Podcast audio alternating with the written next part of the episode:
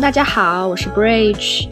今天这期节目呢是杏子鸡尾酒和围墙之下的串台节目，邀请到了主播陈旭，咱一起来聊聊关于工作、考公、上岸的那些事儿。嗯，要不请陈旭给我们打个招呼？Hello，大家好，我是陈旭。嗯，为什么想跟大家聊聊工作上或者说考公上岸、体制内外的这些事儿呢？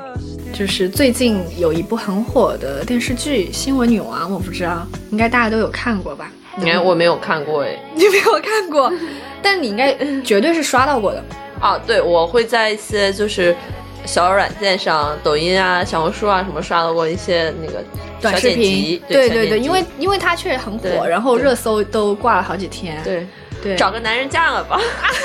你怎么骂人呢？对他骂人都是骂你找个男人嫁了吧，你不适合上班。对，对他们太喜欢上班了。为什么他们这么喜欢上班？很多网友都说无法代入，因为他们太爱上班了。我不知道你有没有看过一个片段，就是里面的一个女主播 Cassie，她我知道梁振贤的前女友。是前女友吗，是人家是正妻，人家梁正贤的正妻。然后她就是在里面是一个就是漂亮、身材特别棒、有极度有野心的一个女主播。她的野心就是全部写在脸上。然后我，但我超级喜欢她，性格超级飒。她会直接去给她的上司，就是 Man 姐，就是佘诗曼饰演的那个角色，就 Man 姐，她直接说：“哼，Man 姐，我要上一周七天的 Prime Time。”我要是一周七天都上班，这你可以理解吗？然后还有一个桥段，我也觉得挺有意思的，就里面有另外一个女主播，也是一个非常非常有事业心的女孩，她有一个特别好的律师男友，然后那个男友会问她说：“工作和我哪个重要？”那女生叫佳妍，佳妍就会直接回答她说：“你说呢？” 你心里没有点逼数吗？心里没有点那啥数吗？然后那个佳妍还有一个桥段也特别搞笑，就是她男友准备向她求婚，就是有一天她她这她回家，她男友就叫了一一堆亲朋好友在家里等着她，自己可能拿了个戒指啥的，她一进门，他就被那些亲朋好友吓到，那个男的马上就想向她求婚，就先说了一堆台词，那个家里听到一半说。亲爱的，你还要说多久？我现在马上要出去工作，你要不帮我打个车？然后，然后关键是很离谱的是，她那个男友说：“好的，你要走哪个隧道？” 就开始给他打车。然后那个女生转头还给那个亲朋好友就氛围组说：“你们继续，你们继续。”这个频频道我好像也刷到了。对对对，因为这个太点了，真的真的特别精彩。虽然不过他们后面好像分手了，嗯，对，就没有结成婚，因为那个男友就是一心想让她做全职太太，但她就一心想搞事业，而且会说如果我未来的老公能够支持我继续奋斗事业的话，那就完美了。对，然后反正就是他们每个人都好爱上班，还有一个角色也是一个女主播叫小薇，她就是她是她有抑郁症。包括他的妹妹去世的时候，他抑郁症发作，他就会去给医生说：“你能不能重新帮我开个证明啊？我要回去上班。” 然后他被赶出电视部的时候，就整天整天心情很荡。然后那个 George 就是另另外一个就是马国明演的那个角色，嗯，George 去安慰他说：“你怎么回事？逛街也不去，饭也不吃，你知道家在哪里吗？”那个小薇说。我的家在电视部，只要我一天不回去，我就不可能睡得着。我现在要马上回家。啊，也就是说，他的家本身对他来说是一个酒店，是吗？他的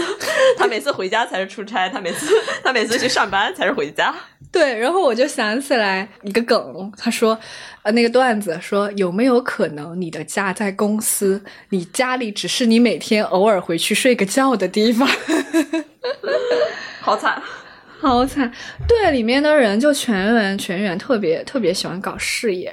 对，就因为感觉看看了这个之后，就觉得确实这个工作还有搞事业这个这这个话题，其实也挺值得探讨的。嗯，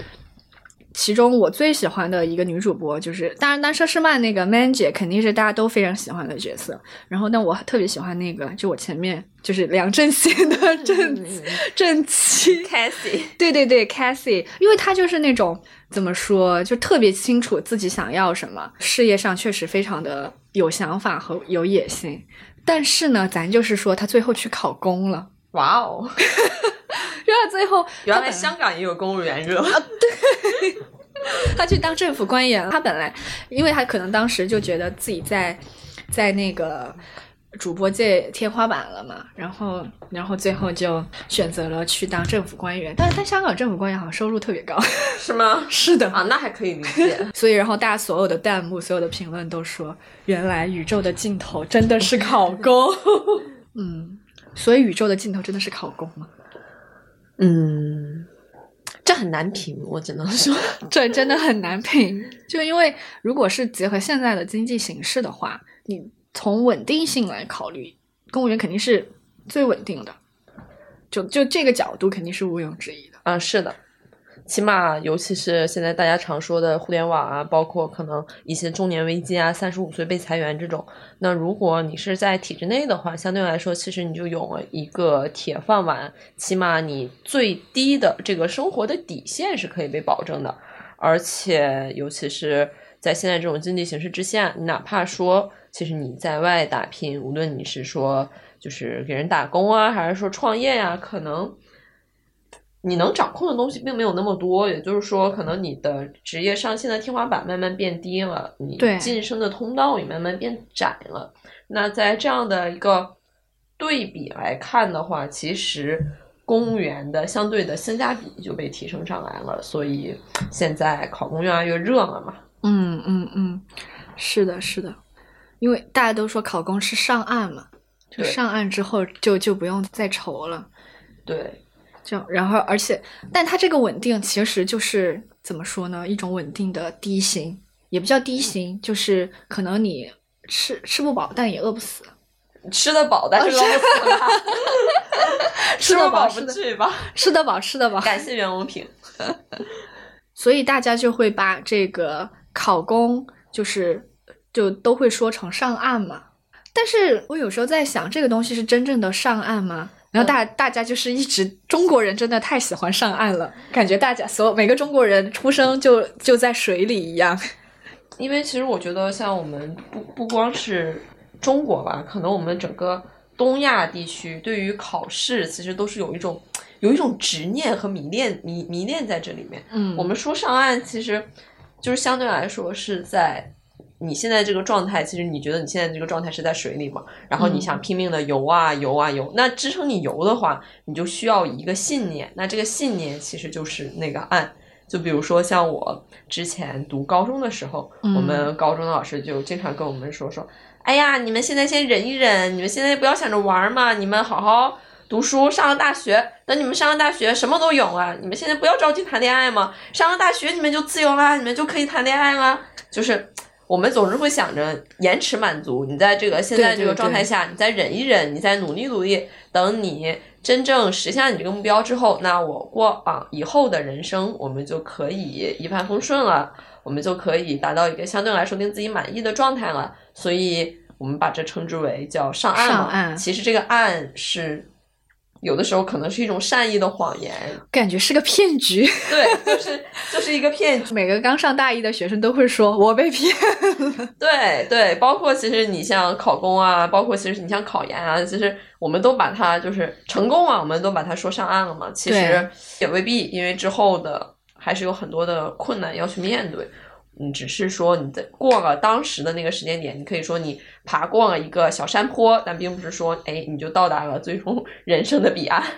是的，是的。呃，这我想起来一个段子，就说那个段子叫《中国人关键的一生》，就什么初一很关键要打基础，初二很关键是分水岭，初初三很关键要要中考了，然后高一很关键，一直到每一个阶段都很关键。是中国人就是在过关键的一生。哎，我还想起来那个，就是呃，前段时间不是流行一个说法叫 gap year 嘛，说其实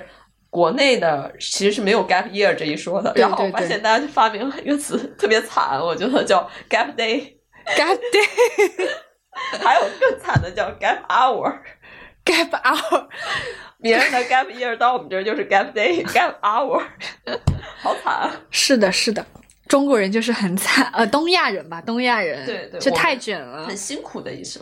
是的，而且确实就是考公啊，或者上岸，包括考研，说这种考试其实也真的就是大部分中国小孩从小就最擅长的一个路径，是是在他们舒适区内的。虽然说这个竞争比好像是特别激烈啊，就好像嗯看国考的那个什么招录比，什么嗯几千比一，应该是是是很很常见的。是是是对对对，但确实通过一个考试，然后去进入所谓的上岸或者进入下一个阶段，其实是我觉得一直是中国小孩是最擅长的一个路径。是的，没错没错。因为其实，嗯，我我我也有这种感觉，就是你在考试的这个过程当中，其实首先它的目标是很明确的，对，就是你不是不，其实不像你我们现在日常的工作当中，可能这种目标是不是特别明确的？可能好多时候我们才需要自己去寻找我们的目标。对比如说我的目标是想升职加薪，嗯，那升职加薪这个到底是怎么实现呢？不是一个具体化的目标，没有人打分儿。对，它不是一个具体化的目标，而且好多东西最重要的，其实好多东西是不可控的。对，因为其实你自己你能把握的东西，可能你只能把握百分之五、百分之十，嗯剩下百分之九十五以上的，可能你需要看运气，你需要看你的领导，你需要看你整个的工作的一个环境，需要很多很多，这是不可控的不可控的的因素。而比如说我今天我想考试，嗯，哪怕现在可能我不想考公，假设我就想考个证吧，我想考个 CPA，、嗯那其实这个东西我自己完全可以把握呀，我自己多学少学，然后多学几个小时，少学几个小时，包括我在学习的这个过程当中，我做一套题，我做对还是做错，这对我个人来说，其实我的掌控感很强。那这种掌控感其实就是很多人可能在现在生生活当中最需要的一个东西，因为其实就相当于是你对你自己的生活有了一定的把控，而且更好的是这个东西是你能看到结果的，就是你能通过你你的努力，能通过一条可视化的路径抵达这个结果。其实这个过程本身就已经在现在的生活当中很难了，很难去实现了。是的，是的，而且考公这个东西，就是我看见，包括考研，我看好像是，就是很多人他会一直反复的考，就考一年、考两年、考三年，然后是，就是因为它其实只就是它是一个分数线，或者是说跟你竞争的人，就你只要在这一次考试当中胜胜过了他们，那你就成功了。然后这个东西，这个可量化，相对来说可量化的东西是中国人的，我觉得是舒适舒适区吧。是的，是的。你说这个我也比较有感触，就是我身边其实很多的朋友，他们考研其实都是二战了的，嗯，而且包括我可能有的姐妹，她们是三战才去呃读的这个读的这个研究生的。嗯我觉得可能越是考不上，可能更容易会变成一种执念。对对对其实这是一个巨大的沉没成本在里面，是的，而且，你越是脱离了这个工作越久，你可能就越会害怕，就是对你你可能不想回去。对，因为你会进入，就是进入社会工作这个东西，对你来说是一个全新的局面，嗯就是你嗯没有尝试过，你对它是没有想象力、没有那种 sense，或者是没有那种概念的。嗯，所以，但你在备考或者是准备考试或不停的考试，这个东西是你非常熟悉的。嗯，对，所以对踏出舒适区总总是难的嘛，而且有结合现在外部的环境实在是太差，所以就大家就会更多的容易去选择这一条道路。是的，是的，对，但是大家就是用上岸来形容，然后就觉得大家一直在水里。但我有时候在想，那咱一定要上岸吗？我们不可以学会游泳吗？或者是我们要上的东西一定是要岸吗？我能上一个游轮 也不行吗？就一定要这个体制内，咱是一定非去不可吗？也不是吧，只不过其实我觉得还是看个人的一个选择。如果你真的了解，就是你体制内的他的这样的一个生活的话，我觉得做一个选择，你不想对你这个选择后悔，其实最重要的还是说你做比较多的一些调查，你真正了解那个生活，而不是说你。你了解的不是一个美化后的生活，你了解的是他的一个真实的一个工作的一个状态。你真的了解他了之后，然后你结合你自己的一个性格的一个特质，包括你结合你未来可能比较理想化的一个生活的一个画像，你觉得哎这很合适，体制内这样的生活就适合你，嗯然后你去选择了。其实这是可以的。但是如果就是你只把它当做现实生活的一种逃避，就是你觉得现在这个生活可能我不满意，那如果不满意的话，我把它当成一种退路，那可能它未必真的能达到你想要的一个状态。对，因为我是觉得“上岸”这两个字有一点代表什么？代表终局，可能好像就是我上了这个岸，我这辈子就就就无忧了。嗯，但其实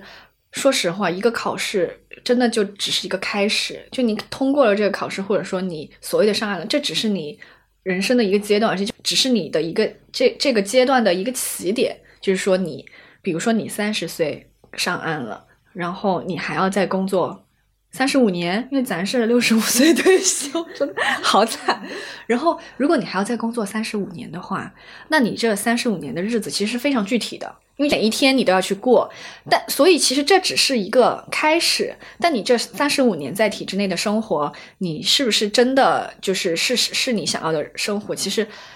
我觉得其实很难去界定，因为我觉得人的每个阶段的需求会变，然后人的想法也会变。其实有没有可能，就是可能当刚开始他决定要我们现在这个环境下考公，可能是一个当下的最优解。但你说考考公考上了之后，再过几年，我到底要不要再继续选择，又是另外一个说法了。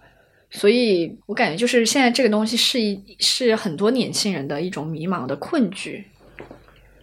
嗯，是的，我身边也有的朋友，他们可能。呃，当时会觉得就是觉得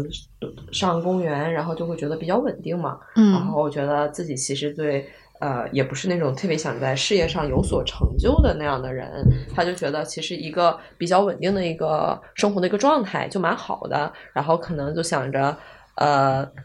每一天过比较可能比较简单的这样的一个生活吧，自己也不是特别有自不是不是特别有事业心，可能更想快乐的生活。嗯。那比如说我去。呃，我家正好也是，比如说我是北京的，或者是我家是一些一线的这种省会城市，那我就考个公务员，每天可能朝九晚五，下了班之后就和自己男朋友在一起做做饭，然后可能晚上再遛遛狗，这样的生活就是他想要的。那可能，呃，他一开始是这样想的，但是他呃工作了，可能工作了两三年之后，他发现也不是这个样子，他可能生活遇到了一些什么变化的时候，他就想。她对她男朋友分手了，对，不能遛 狗了。要要么是与男朋友分手，要么是觉得其实体制内的生活也不是她想象中的那么美好，可能有好多一些她不太不是特别擅长处理的一些人情世故，包括有的时候可能换了个领导，这对她影响都很大。换了个领导，领导本来是一个特别 peace and love 的人，然后突然换成了一个特别有事业心、特别有追求的一个领导，那他其实就得被迫着你去做很多很多东西，可能他又。觉得，哎，这又没啥意思。他就觉得有时候觉得自己工作挺累的，可能晚上九十点才能下班。他会想，哎，如果九十点才能下班，那我还不如当时就在市场化机构呢。我去一个能赚钱赚的多一点的地方不好吗？我在这里每天加班到九十点，还拿着那一点死工资，他的心态也会发生一些变化。对对对，我觉得这个确实是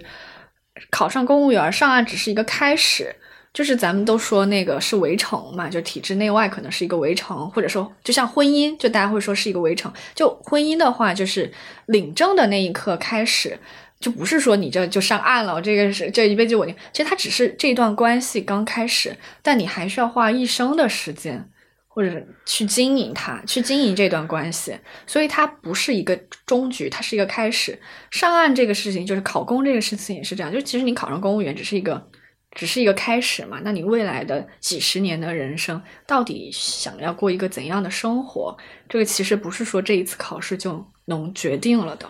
是，嗯，我觉得其实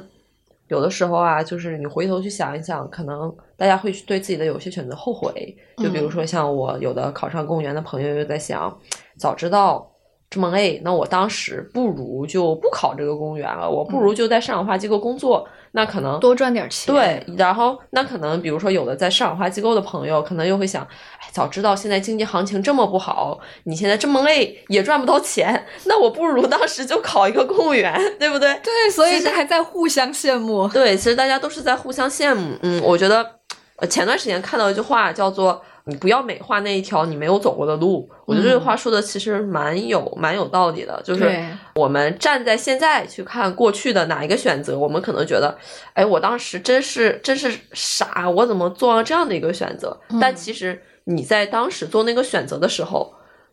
那个选择就是你的最优解，是你在权衡了各种利弊之后，你觉得那就应该是。你最优的一个选择，只不过我们回头看的时候，我们可能对我们当时的一些做出选择的一些影响因素，我们有了其他的一些呃想法、一些评价，我们可能觉得，哎，当时我觉得这个东西它是怎么怎么样的，现在我们觉得，哎，好像它又不是这样这样的，但是只不过是其实这是。你随着你年龄阅历的一个增加，你才能去做的一个重新的一个审视。你在那个时间点你是做不到的，就是过去的那个自己你是做不到这个事情的。所以说，我觉得还是不要强求，心态平和一些。你不要总是去后悔。其实你每个每条路上都有他自己的课题嘛，所以你还是说你把你当下的一些问题你去解决好，可能对你来说你会觉得更更舒服一些。说白了。是的，是的，而且刚刚就像你讲到，比如说那个喜欢和男朋友遛狗的那个朋友，嗯，然后讲到他在体制内就是可能加班到九十点，有时候我在想，体制内的工作和体制外的这个不同啊，就是为什么大家会相互羡慕？因为有我觉得他们的有一套呃，他们的那个生存法则的或者是那个逻辑其实不太一样，嗯，是吧？是的，我有时候觉得可能你在体制外的这样的。机构的话，其实你个人的这种自主性可能会大一些。也就是说，比如说我们想追求一个结果，可能对于一些体制外的这个朋友的话，其实你自己你自我的这种控制因素，你可能能占到个百分之五十。当然，我这个比例我自己个人感对对自己个人感觉啊，我可能觉得呃，你个人的一些天赋能力禀赋，其实可能占到百分之五十。那其实其他的一些机遇，我们无论是这种环境啊、领导啊，然后包括方方面面，我们把它我们统称吧，我们统称叫做幸运。我们这些幸运对，可能也能占到百分之五十。所以最终你这两个加在一起，你想实现你最后的结果，那可能对于体制内来说啊，我个人感觉啊，可能。不可控的因素就会变得更多一些，你自己可控的因素可能就只能占百分之十，不可控的其实能占个百分之九十，这百分之九十其实都是你很难去把握的。是因为体制内的那个成长曲线可能没有体制外那么陡峭。就是他可能更多的不是说追求你个人的成长性，他还是在一个大的这样的体制、这样的组织里面，你去扮演好你在的那个角色。然后，但是你那个角色可能是就是，比如说你的直属领导，或者是你在的那个岗位是更更多的是比较宏观的一些力量去去去对你有影响。那你个人的说很多的那种东西，就你刚刚说百分之五十那东西，可能就没有那么多。嗯，是的，而且我不知道这个东西怎么说啊。我觉得其实大家在体制内的话，很难去追求一个上升。如果因为它这个的不可控因素实在是太多，而且你心里如果有这个，我们我不知道合不合适把它称作为一种就是志向或者说一种执念的话，可能你会过得特别累。啊，对，因为我觉得在体制内的话，必须要保持一个很。不能叫躺平的心态，就是一个主打一个随缘，因为你会遇到什么样的领导，或者是说就什么风格的这个领导，然后遇到什么样的这个体制环境，其实就是可能你会相对被动一点。是，我觉得我当然是在一个纯技术性探讨上的，就大概率是这样的一个模式。是，那你说你有别别的因素，你可以去调整，那那个不在我们谈的范围内。其实是不是就是理我我理解就是说，就是做好自己分内的事情就好，可能其他的事情就不要想太多。而且可能还会有一些，你说干工作这个能力以外的，你需要去去。但向上管理，我可以这么说吗？向上管理，人情世故。对对对。但向上管理这个，哎，我好希望零零后赶紧来整顿职场。但嗯，我觉得它是这样的，就是呃，你体制内就公务员，我们可以把它称为这样的一个终极形态。但我有一种感觉是什么呢？就是其实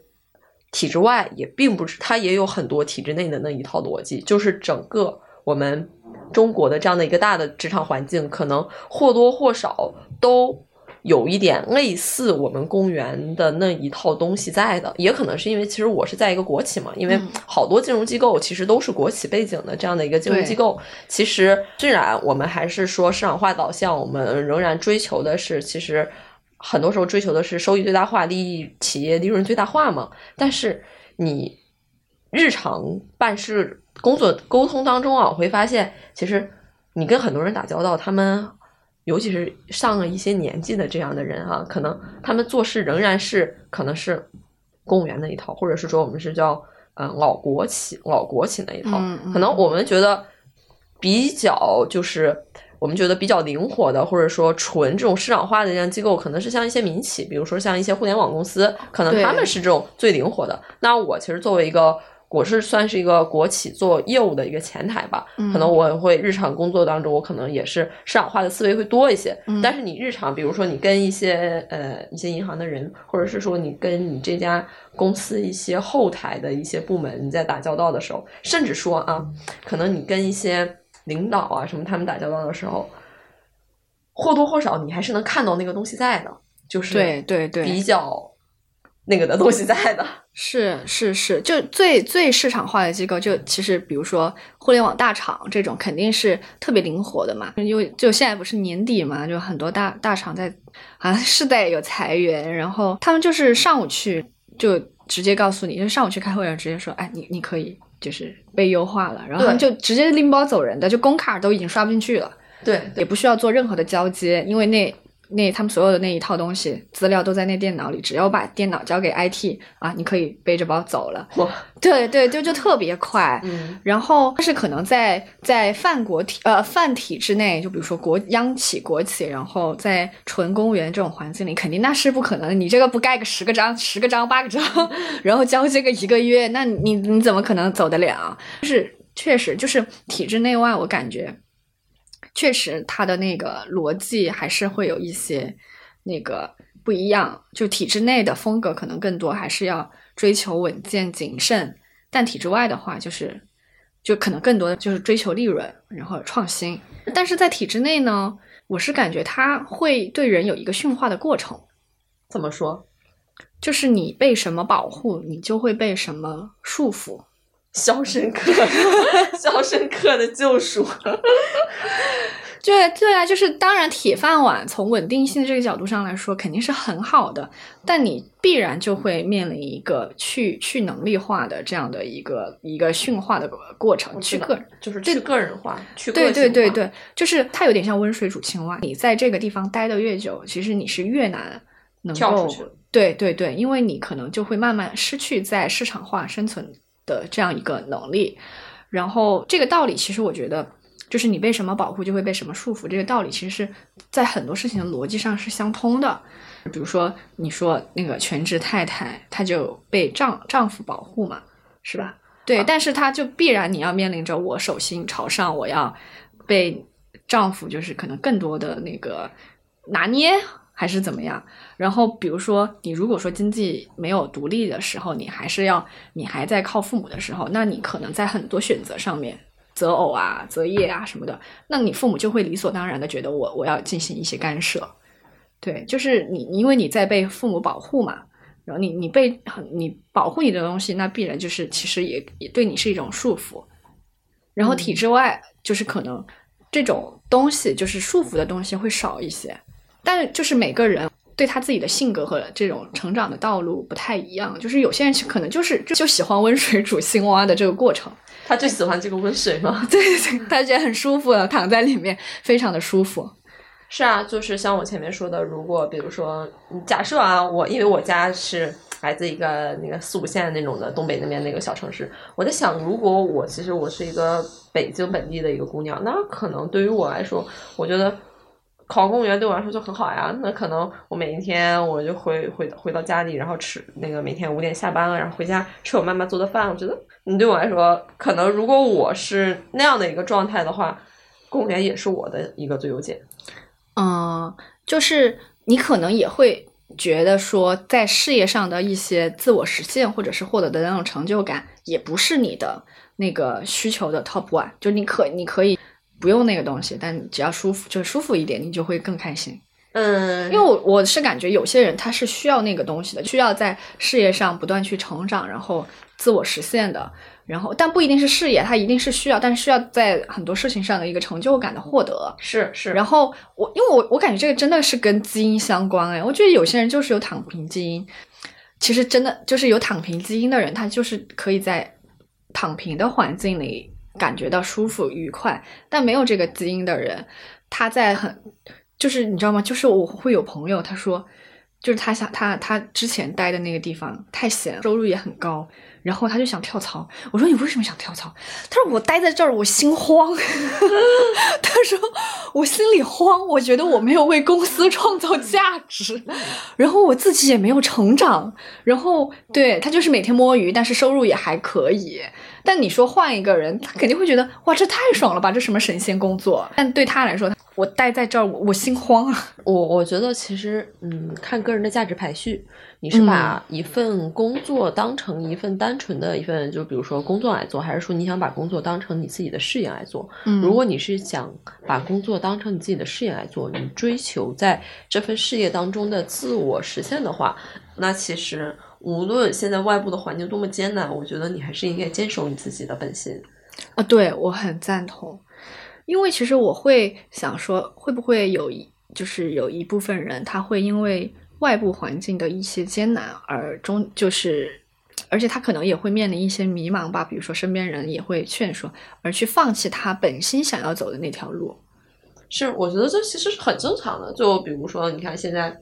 行情不好嘛，其实大家找工作都很艰难。可能对对，之前比如说，如果行情好的话，可能假设你干个投行，或者说你干个可能累一点的，比如说全职研究所这种，那你可能就能，嗯嗯，用我们。的话说，就是你的学习曲线比较陡峭，哪怕可能你起薪低一点，但是你只要好好，你只要好好干，其实你的未来的职业天花板其实是很高的。嗯，那你在现在这种环境之下，你说整个公募在降佣，然后包括其实现在很多投行的业务也都很难做，对，可能你有时候你确实你很难说服你自己，就是你在现在这个环境下，你还。就是苦苦坚守，对，你还苦苦坚守，你就像我们炒股一样，你现在你这属于低位啊，你买进去，那你确定你抄到的是底吗？还是说是半山腰？你买进去之后，这个行情会不会继续跌下去，继续日薄西山，一日不复一日？其实也是存在这个可能的。对呀，你其实我觉得这个时候你有恐惧，你有害怕，有担忧是很正常的。是，如果你没有特别强的那种心力的话，你可能会选择一条。相对来说舒坦一点的道路，无论是你是去了，比如说去银行、去总行，还是说你是去一些什么考公啊这种，嗯，相对来说，它的起码它的下限是在的，你不至于说哎突然被裁掉，或者说其实你的你是能看得到的，你的那个风险并不会说那么的大，嗯，可能这确实，我觉得环境对人的这种选择确实存在着很大很大的这个影响，这是不可忽视的。除非是说你真的你就非常非常坚定你自己想要做的事情，但这个怎么说呢？我觉得很难很难，因为很难。就是你有一个你想做的、你想从事的一个行业，其实这是一件可遇而不可求的一个事情。因为工作本身其实干久了都挺没意思的。对，而且大部分人真的就是可能没有把它当做一个事业，就是一份工作，咱就是说只是个打工人糊口罢了。啊，其实我一开始我刚工作的时候，我是想把我的工作当成一份事业来做的。只不过我干了一段时间之后，发现事与愿违，就是你自己以为你可以把它当做一份事业来做，但是你做着做着，你发现不是。嗯，我如果我把它当做一份事业来做，反而其实是可能我更容易被 PUA 到，可能更容易被我的领导或者什么的一些话术给欺骗到。可能我觉得。哎，那我还不如就就打份工嘛，就挣就挣这些钱，那我还不如快乐一点。我把我的时间放到其他的地方，比如录录播客呀，或者说做一些让自己开心的事情，也未尝不可。是呀，是呀，就是就像那个网友都说，为啥代入不了新闻女王嘛？就是因为他们每个人实在是太爱上班了，不知道他们是不是日薪五十万，可以每天这么爱上班？因为他们确实，他们就是把他们的工作当成事业来做的。他们每个人都有一个自己的职业理想，而且在工作当中肯定是能感受到一些快乐的。但他们的快乐就是斗来斗去，分山头，搞职场内斗。哦他们是这种肯定嗯拿我们金融来说，他们肯定是这种特别前台的这种部门。其实你对外的一个展示，包括说，比如说他报了一个很好的一个新闻，抢到了一个什么独家的新闻，对他们来说肯定是有一个很强的一个个人的那种激励在的。对，有个人激励，还有就是当时里面的一个主播嘛，就是前面说求婚，还还说我要出去打车的那个女孩，就那个佳妍嘛，嗯她就说了，她就当时她的那个律师男友就就问她说啊，你们不觉得累吗？每天斗来斗去的，然后就怎么样了？就是感觉就没啥意思，很消耗人。然后她就说，她就回答，她说，嗯。你知不知道我报了一次很好的新闻，可以抵消一千倍、一万倍的负能量，就那种感觉很棒的。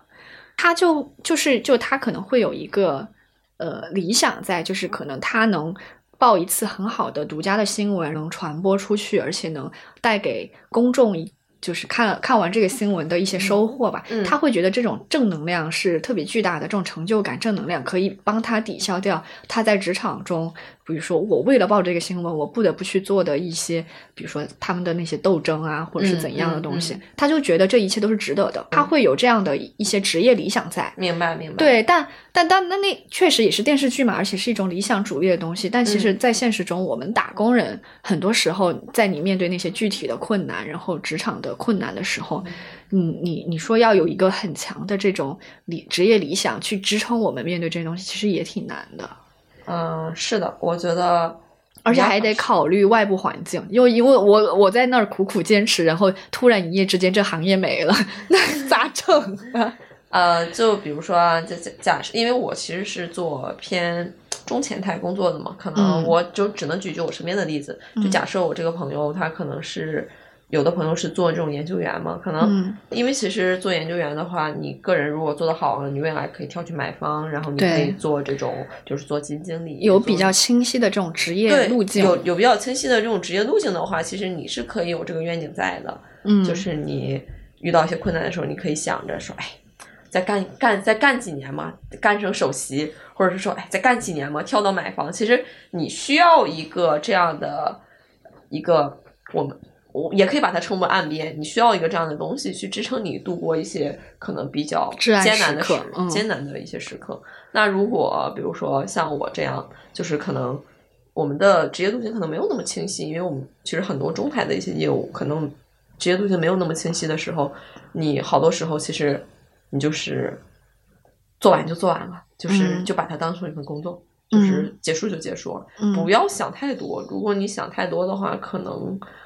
你是被容易被拿捏。嗯，OK，那你觉得就是你就是工作几年之后，你现在会觉得说有没有可也也像大很多人一样，可能会去考虑要不要考个公啊，或者是更那个向体制内转移的这样一些想法？嗯，其实我家里人会，就是我有的时候，比如说跟我家里人就是吐槽嘛，就是嗯吐槽一些工作上的一些困难的时候，可能因为确实就是你现在的这种工作的环境跟父母那一辈其实差异是很大的，因为对对对父母是在这种小城市的这种事业单位工作，可能他不会遇到就是像我这样的一些。职场中可能相对来说比较复杂的一些那个问题的一些处境，所以他你有时候跟你爸妈讲，其实他们确实很难理解。他们还有一点，其实我觉得六零七零后面对的那个经济环境、职场环境和我们这一代人其实也非常的不同。是是因为当时他们是一个在全速增量的时期，然后很多其实这种你说在一个小到企业、大到国家这样的一个高速发展的时间，那你很多其实事情是会被就内部的事情会被外部的这种高速发展 cover 掉，大家都会去抢那个新的增量的蛋糕。但现在我们的环境更多的可能是面对一个存量的这样一个博弈，那很多个可能一个内部的这样一些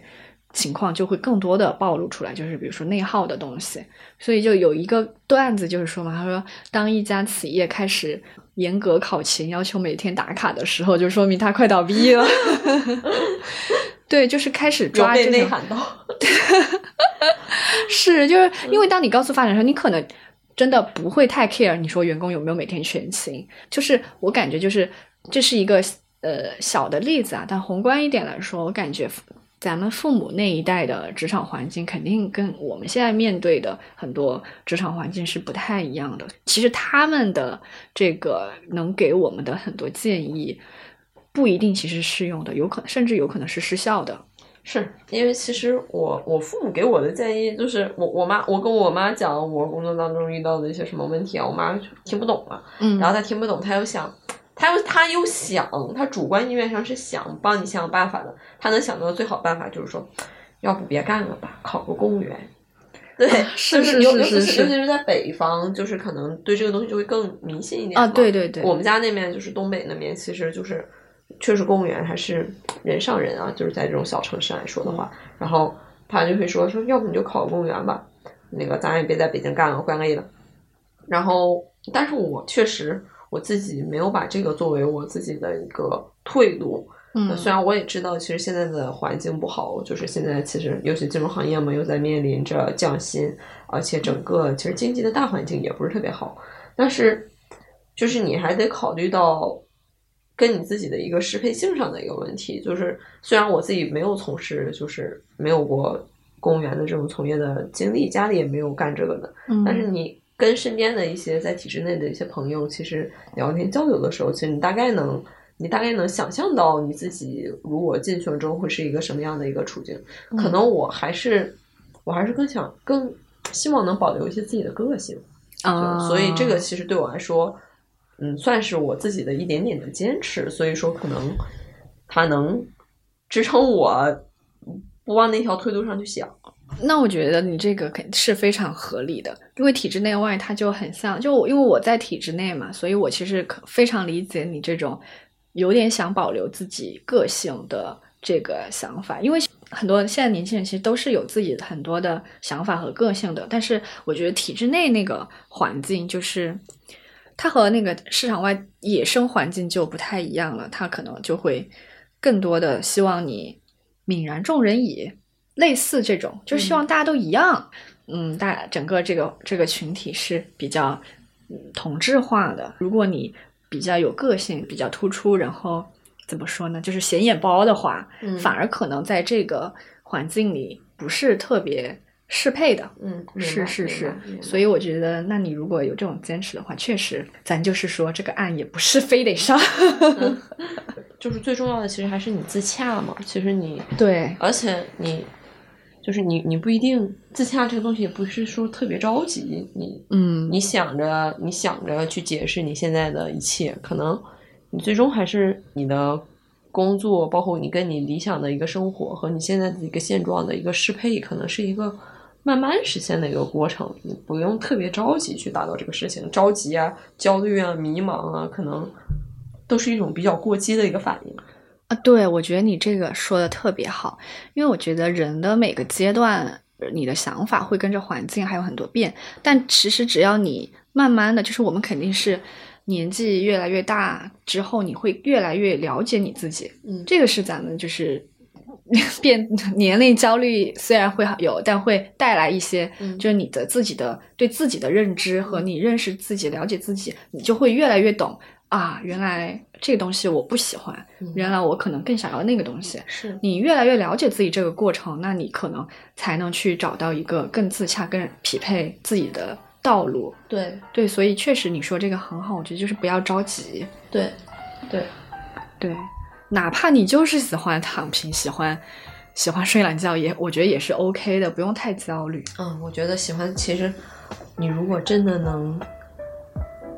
非常 peace 的躺平，其实已经是一个很难得的一个状态了。大多数人其实都是说嘴上说着想躺平，但是实际上躺不平，根本躺不平。就是你躺平的时候会想啊，我靠，人家仰卧起坐，人人家人人人家都在努力，我这躺着，我躺着，我的心突突跳，我躺不起来，我还是我还是起来，我还是起来工作一会儿吧，我还是起来做点什么事吧，大不了我去背个单词也行了。可能好多人还有这个想法。是是是，就是仰卧起坐。嗯，对，但是我觉得可能每个人就是在这个不停的仰卧起坐的这个过程当中，慢慢的去接近自己可能更适合的那个角度。确就有些人可能就适合四十五度，有些人是九十度，有些人是零度，完全躺平。对，对，所以我就想起来罗素说的那句话嘛，其实我都不知道是不是罗素说的，因为网上的段子很火。嗯他说不要因为睡懒觉而感到自责，因为你起来也创造不了什么价值。嗯你能在浪费时间中获得乐趣，就不是浪费时间。是啊，嗯，嗯就你慢慢找到自己适合的那个角度之后，其实就就就 OK，、嗯不用着不用特别着急，因为这个过程一定是需要时间的。嗯嗯，嗯嗯嗯。OK，那我们今天就这样。好的好的，拜拜，好的谢谢拜拜拜拜。